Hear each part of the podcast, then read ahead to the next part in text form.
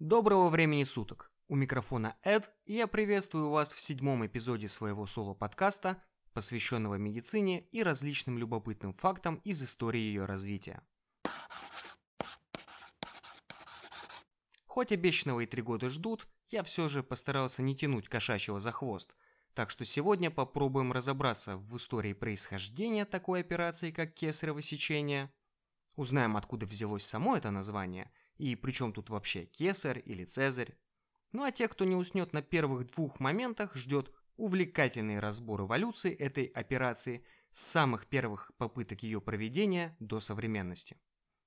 Что мне вообще нравится в истории медицины, так это то, что самые опасные хирургические вмешательства в полости человеков начали выполнять еще в глубокой древности. При этом, что самое удивительное, люди после них выживали – Первые трепанации черепа выполнялись уже в неолите. И нет, тут под трепанацией я не имею в виду какой-нибудь случай, где один гоминид бахнул другого камнем по голове, потому что не поделил с ним добычу. Судя по многочисленным находкам черепов и однообразным отверстиям в них, расположенных в схожих местах, понятно, что это результат определенной манипуляции. А следы заживления костной ткани на краях этих отверстий говорят о том, что человек жил не один год с этим отверстием в дальнейшем. Зачем и, главное, почему это делалось, сейчас доподлинно неизвестно.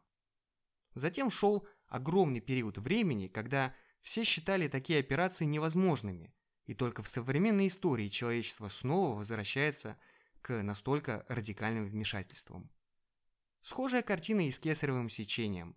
Первые упоминания о том, что необходимо вырезать ребенка из тела умершей матери, относят к своду законов Помпилия.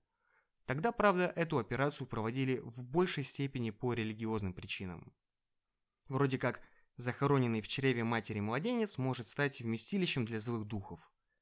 Такое, поверьте, как вы понимаете, не возникло на пустом месте. Возникающее трупное окоченение способствует выталкиванию нерожденного плода – и о каких-либо биомеханизмах родов в этом случае речи не идет.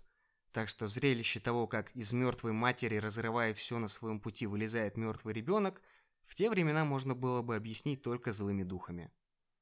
Но, видимо, в редких случаях, когда данная операция производилась незадолго после смерти матери, удавалось извлекать и живых младенцев. И теперь самое интересное. Ну, если вы филолог. Название операции дал сам Помпилий в VII веке до нашей эры. Звучит оно как «секцио Цезария», и некоторые этот термин переводят как «королевский разрез». Секцио – это разрез, а Цезария – Цезарь, царь, правитель. Но слово «Цезарь» стало нарицательным от Гая Юлия Цезаря. А Помпилий жил намного раньше, до него, и, соответственно, слово «Цезарь» тогда не имело значения правителя. Правителей тогда называли словом «рекс». Как же тогда правильно перевести термин «секция Цезария»? С первым словом все вполне понятно. Даже сейчас вскрытие трупов коротко называют секцией, и с этой трактовкой вопросов никаких нет. Теперь же, что означает слово «цезария»? В латинском языке есть несколько однокоренных слов – эксцизио, циркумцизио, цезура, и все они происходят от глагола «вырезать». В итоге правильным переводом Секция Цезария стоит считать не королевский разрез или королевское сечение, а вырезающее сечение. Ребенка как бы вырезают из тела матери. Хорошо, предположим, что это так, и мы правильно перевели название кесарево сечения. Ну, тогда откуда в имени римского императора взялось имя Цезарь или вырезанный? Можно, конечно, пошутить, что имя Цезарь Гаю Юлию дали после смерти в результате событий в Сенате, но это не так. Все дело в отношении к тем детям, которые в результате кесарево сечения извлекались живыми.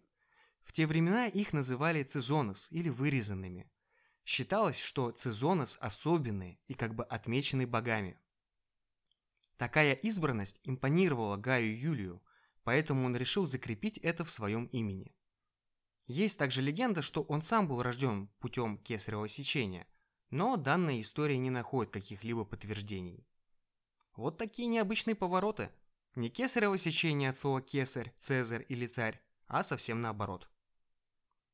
Ну и если кесарево сечение в периоде до нашей эры выполнялось только на умерших в родах женщинах, то начиная с конца 16 века нашей эры эту операцию стали выполнять на живых, ну или еще живых женщинах. Считается, что первую достоверно известную операцию кесарево сечения провел хирург Траутман в 1610 году. Существует также версия, что в 1500 году эту операцию выполнил Якоб Нуфер, но она звучит очень спорно по нескольким позициям. Во-первых, он был свинопасом. Немного далекая специальность от медицины. Во-вторых, его жена, а именно ей он делал кесарево сечение, не только выжила после операции, но и прожила до 77 лет, родив при этом еще пятерых детей. В общем, слишком много фантастических совпадений для средних веков не находите? Кстати, тот самый Франсуа Марисо из моего прошлого выпуска относительно кесарево сечения писал, что его производство равнозначно убийству женщины. И на то были причины. Отсутствие асептики, антисептики, даже банального обезболивания.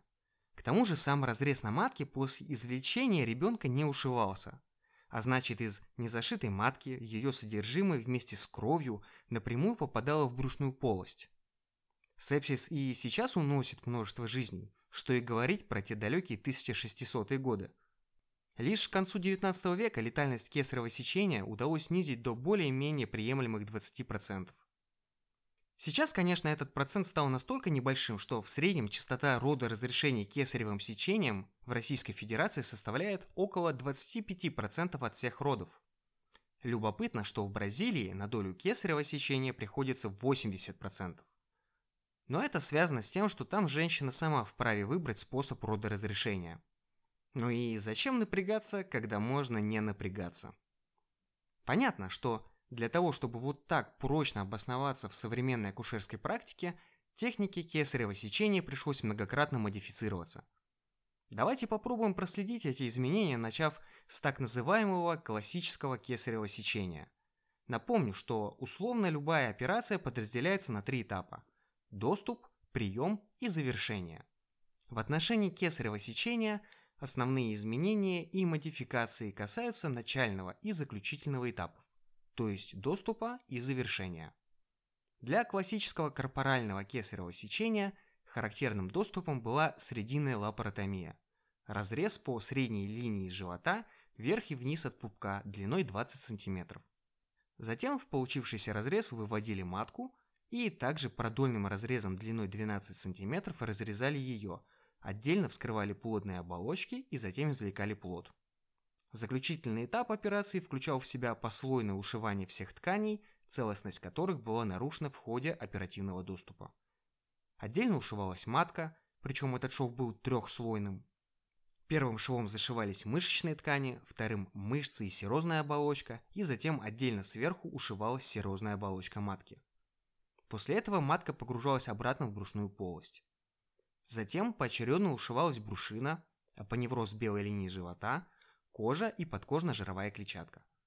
Несмотря на кажущуюся надежность всех предпринимаемых мер и большое количество швов, операция часто впоследствии осложнялась спаечным процессом в брюшной полости и возникновением грыж передней брюшной стенки. Это было связано с большим разрезом как на коже и мышцах, так и на самой матке. Также из-за широкого разреза сама операция сопровождалась большой кровопотерей. Первая модификация кесарево сечения заключалась в том, чтобы уменьшить разрез на передней брюшной стенке. Она получила название корпоральное кесарево сечение инситу, то есть на месте. При ней разрез выполнялся между лонным сочленением и пупком, то есть производилась ниже срединная лапаротомия. При таком разрезе впоследствии уменьшается вероятность образования грыж.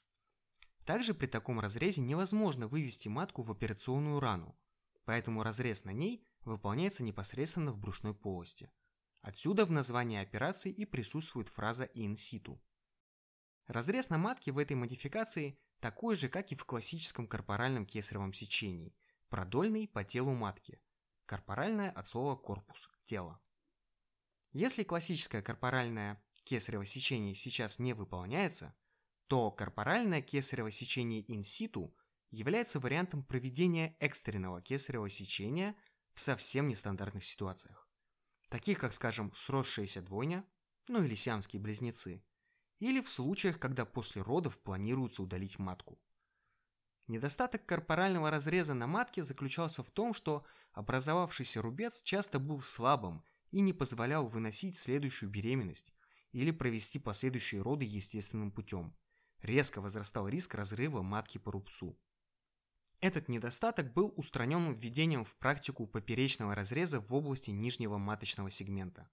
На поздних сроках беременности это самый истонченный участок передней стенки матки. А после родов – из-за мышечного сокращения он сжимается и исходный размер сокращается более чем в два раза. Это позволяет в дальнейшем не только вынашивать последующие беременности, но и даже проводить роды через естественные родовые пути. Современные подходы к выполнению кесарево сечения включают не только выполнение поперечного разреза на нижнем маточном сегменте, но и сам разрез на коже живота делается теперь и с учетом оставления наименьшего косметического дефекта. Одним из вариантов такого разреза является классический доступ по пфаненштилю. Он выполняется в поперечном направлении по надлобковой кожной складке. Задаетесь вопросом, где это? Посмотрите на свой живот. Ближе к области лобка имеется складка, образованная разницей в толщине подкожной жировой клетчатки. Вот это она и есть. Кстати, не только у женщин, но и мужчин. Выраженность этой складки зависит от объема жировой ткани – так что не расстраивайтесь, если вы ее не нашли, а посмотрите в интернете.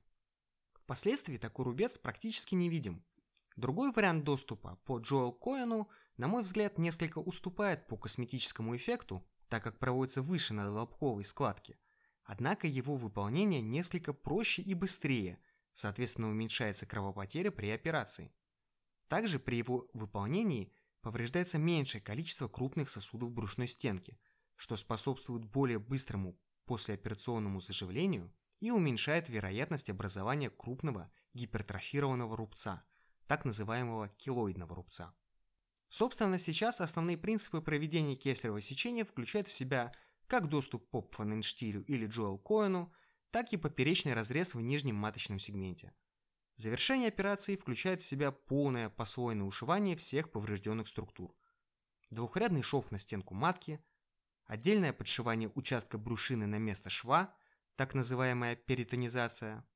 Затем, после ревизии брюшной полости на предмет возможных повреждений смежных органов, послойно ушивают брюшину, мышцы и апоневроз передней брюшной стенки. На кожу накладывают специальный косметический шов. В дальнейшем на его месте образуется тонкий, почти незаметный рубчик. Данную методику можно было бы считать полностью отточенной и завершенной, но не тут-то было. Пытливые умы врачей всегда найдут что-то неожиданное и даже порой противоречащее логике. В отношении кесарево сечения неожиданные открытия были по вопросу «А так ли необходимо ушивать абсолютно все?» Оказалось, что нет. В частности, выяснилось даже обратное. Неушитые брушины и мышцы не только не влекут за собой никаких осложнений, но даже напротив снижают частоту послеоперационного спаечного процесса. Это открытие легло в основу нового подхода к технике кесарево сечения, которая во всем мире носит название израильской клиники Мизгав Ладах. Ну а у нас эту операцию зовут по автору – операция по Штарку. При ее выполнении не только не ушиваются брюшины и мышцы, также на стенку матки накладывается однорядный шов, а в процессе доступа к матке размер операционной раны расширяется пальцевым растяжением разрезанных тканей. Это позволяет уменьшить время операции, кровопотерю и уменьшает вероятность травмирования смежных органов режущим инструментом. Можно сказать, что израильские врачи нашли золотую середину между объемом оперативных действий и эффективностью. Да, все, о чем было рассказано, очень сложно, замудренно и отчасти непонятно. Но как вам такая история про 40-летнюю мексиканку Инес Рамирес Перес – она считается единственной женщиной, которая выжила после проведения кесарево сечения на самой себе. Находясь в 80 километрах от ближайшей медицинской помощи и осознав, что в процессе родов что-то идет не так, у нее не было медицинского образования, но это были ее далеко не первые роды, Инесс решается на отчаянный шаг. Выпив для анестезии крепкого алкоголя, потому что ни одна эпическая история не начинается со слов «поели мы как-то салат», Кухонным 15-сантиметровым ножом она произвела вертикальный разрез, который удался, правда, только с третьей попытки. Через него она руками вытащила ребенка, живого мальчика. Ножницами перерезала пуповину и затем потеряла сознание. На все это у нее ушло около часа времени. Придя в себя, мексиканка перевязала рану и отправила одного из детей за помощью. Через 16 часов она оказалась в больнице, где перенесла несколько операций и через 10 дней была выписана вместе со своим здоровым новорожденным сыном. Понятно, что успех в большей степени заключался в счастливом стечении обстоятельств. Мексиканка по наитию верно выбрала место разреза, не повредила другие органы и крупные кровеносные сосуды, она не потеряла сознание во время операции, ну и рана не успела инфицироваться в совсем неоперационных условиях жилища. Тем не менее, как по мне, Инесс Рамирес Перес заслуженно получает премию Леонида Ивановича Рогозова со словами «Хочешь сделать хорошо, сделай это сам».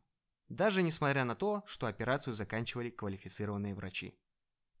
В заключение хотелось бы подчеркнуть, что беременность и роды – это не такая простая штука, как может показаться по примерам людей, практикующих домашние варианты, роды в ванной, ну или той же Инесс Рамирес.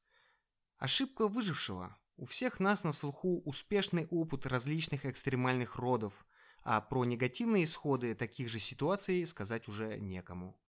Следите за своим здоровьем и доверяйте его квалифицированным специалистам. А на сегодня это все. Благодарю вас за ваше внимание. Оставайтесь с нами на канале Иван Факов, подписывайтесь на нашу группу ВКонтакте и до новых встреч!